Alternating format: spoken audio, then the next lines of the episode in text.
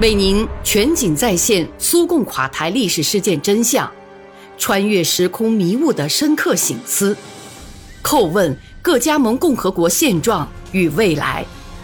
请听《大国悲剧：苏联解体的前因后果》。同一点儿也不友好的人进行的友好会谈就这样结束了。为了与立陶宛讨论相互之间的一系列问题。苏联领导人于一九九零年七月九号组成了代表团，立陶宛代表团的组建则晚了很多，所以第一次会谈拖到十月二号才得以举行，差不多耽搁了一个半月。众所周知，针对立陶宛共和国最高苏维埃的行动而采取的一切经济限制，在立陶宛共和国宣布暂缓出台新的政治决定的当天即已取消。十月谈判中，全苏派出的代表团，其代表是苏联国家计划委员会主席马斯留科夫。第一次会议表明，双方都采取了相当强硬的立场。谈判涉及程序问题、名词术语问题，甚至双方使用的语言问题。苏联代表团坚决贯彻第三届人民代表大会的决议。接着是敲定讨论的问题清单，包括礼仪问题、工作小组组成问题等等。会谈确定了工作小组数量，共设九个小组。一九九零年十月二十号，苏联代表团与立陶宛代表团举行第二次会议。我作为苏联政府首脑和苏联代表团团长参加会议。现在手头还保存了一家中央报纸对这次会议的报道。新闻如下：苏联部长会议主席雷日科夫答记者问：“虽然是星期六，但仍是一个几乎满负荷的工作日。”由苏联部长会议主席雷日科夫率领的苏联代表团与立陶宛共和国最高苏维埃主席兰德斯比尔基斯率领的立陶宛代表团之间的第二次会议于十月二十号十一时至十八时举行。会谈结束后，苏联政府首脑立刻召开记者招待会，谈到会谈的一些结果。实际上，这是一场真正的谈判，尽管立陶宛方面宁愿称之为磋商。看来。立陶宛共和国的新领导非常想保持一种形式，按国际礼仪将双方作为高级谈判的代表来对待。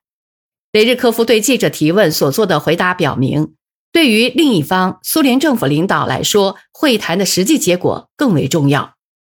结果已经有了，在许多至今尚存争论的问题当中，有一项已得到解决，这就是。现居住在立陶宛的伟大卫国战争参与者将享受与苏联居民同样的优惠待遇。立陶宛代表团对此做了保证。另一个严重的问题暂无可接受的解决办法，这就是征召立陶宛公民加入苏联武装力量问题。立陶宛方面提出，从金秋征兵开始，共和国全境实际上已经实行了自愿兵役制，对于拒绝入伍的青年不采取任何措施。苏联政府的回答是：立陶宛共和国仍为苏联的一个加盟共和国，而苏联有宪法和全民义务兵役法。据雷日科夫称，苏联政府可以稍作让步，比方说考虑让立陶宛的应征青年就近在立陶宛共和国服役，但最主要的是不能破坏基本原则。就此问题将继续进行谈判。对一九九一年苏联与立陶宛的经济关系问题，双方进行了非常仔细的研究。雷日科夫认为，立陶宛领导人虽多次谈及共和国明年的经济状况令他们担忧，但实际上对解决问题却并未提出任何措施。此次立陶宛被告知，他或是留在苏联国民经济体系之内，由苏联国家纪委和其他中央经济主管部门来决定。或是提出不加入，然后独立解决自己的问题。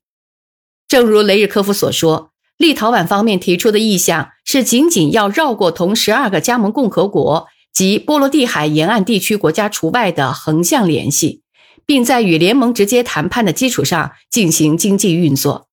但他又提出一个问题：苏联政府是否保证这种直接联系的可靠性？这遭到了拒绝。结果是。近日，立陶宛代表将来到莫斯科协调该共和国与苏联经济联系的一切问题，但所有这些问题都只是眼前的问题，并不能解决最主要之点，即苏联和立陶宛共和国的相互关系将如何发展。按雷日科夫的话说，有近十个原则性的问题需要协调利益，其中包括财产、边界、公民的权利和自由等。因此，苏联政府关心的是尽快进行内容充实的谈判。但莫斯科得到的印象是，如果说此前维尔纽斯非常着急，那么现在立陶宛方面却在以各种借口拖延。不过，在今天的会谈中，双方还是达成了一个协议，即立陶宛与苏联的正式谈判将在十一月下旬举行。当然，双方还面临着要就协定书达成一致的问题，而且这里同样会产生复杂的情况。其中，莫斯科会坚持谈判时。要有立陶宛各界代表作为无表决权的观察员出席，其中应包括各社会运动、各少数族群、国营企业、劳动集体的代表，但却遭到维尔纽斯的断然拒绝。我们不明白立陶宛方面为什么要采取这样的强硬立场。雷日科夫说：“为什么不可以有三四个人作为观察员参加？他们可以没有表决权，但至少可以听一听都在说些什么。”还能说出自己的想法，而采纳或不采纳这些建议，则是正式代表团的事。记者被告知，苏联政府认为立陶宛这样强硬的立场是不能被接受的。在回答记者提问时，苏联政府领导人指出，按照他的想法，议会所确定的稳定国民经济向市场经济过渡的基本方向，可能成为加强苏联各共和国之间联系的要素。现实生活表明。政治上狂妄自大，只要一碰上现实的经济问题，就会无法立足。而各加盟共和国的国民经济早已一体化，单独生存将非常困难。基本方向确定的原则适合于所有加盟共和国，也包括立陶宛。当然，当谈到有消息说立陶宛准备发行自己的货币时，雷日科夫说：“如果那样。”则立陶宛的经济就不能与我国同存于一个经济空间之内。如果他们实行自己的货币单位，那么他们与其他加盟共和国以及全苏的关系将转变为完全不同的关系。苏联部长会议主席强调说，在当前局势下，无论立陶宛、其他加盟共和国还是全苏，都需要哪怕是稍许的稳定，增加一点喘息的时间。以便改革经济，向市场进行切合实际的过渡。以上谈判的消息通过广播电视和报纸报道之后，克里姆林宫开始收到很多来信，对我个人在这种复杂问题上采取的立场表示感谢，同时还就我作为国家领导人应当如何应对分离主义提出的意见。让我仅引用其中的一封如下：尊敬的尼古拉·伊万诺维奇。我们什文乔尼斯的居民被您的关怀和厚谊所深深打动，也感佩您为保全苏联而流露出的关切。我们以极为关注和赞许的心情，看到您就苏联代表团与立陶宛代表团第二次会议的会谈结果向苏联记者组发表的谈话，并拥护您在谈判中的坚定立场。伟大卫国战争参加者和游击运动战士。衷心感谢您在困难时刻没有忘记他们，并要求立陶宛代表团答应居住在立陶宛的战争参加者享有苏联法律所规定的优惠待遇。本地区居民热烈支持您的要求。立陶宛代表团应包括各种不同成分的立陶宛居民作为观察员参加。我们也热情称赞苏联代表团在征募立陶宛青年加入苏联军队问题上的明确立场。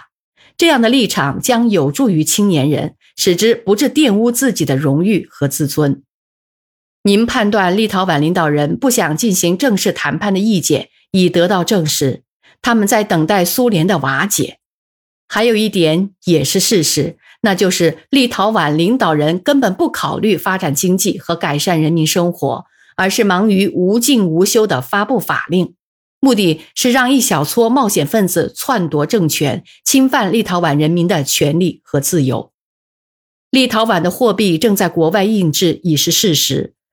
立陶宛银行董事会主席维留斯·巴基西斯面对基姆塔西斯克拉什塔斯周刊第四十二期的记者采访时说：“是的，工作正在进行，但具体情况我不能告诉你，这是商业秘密，也是国家秘密。”什么时候做、怎样做，同样都是秘密。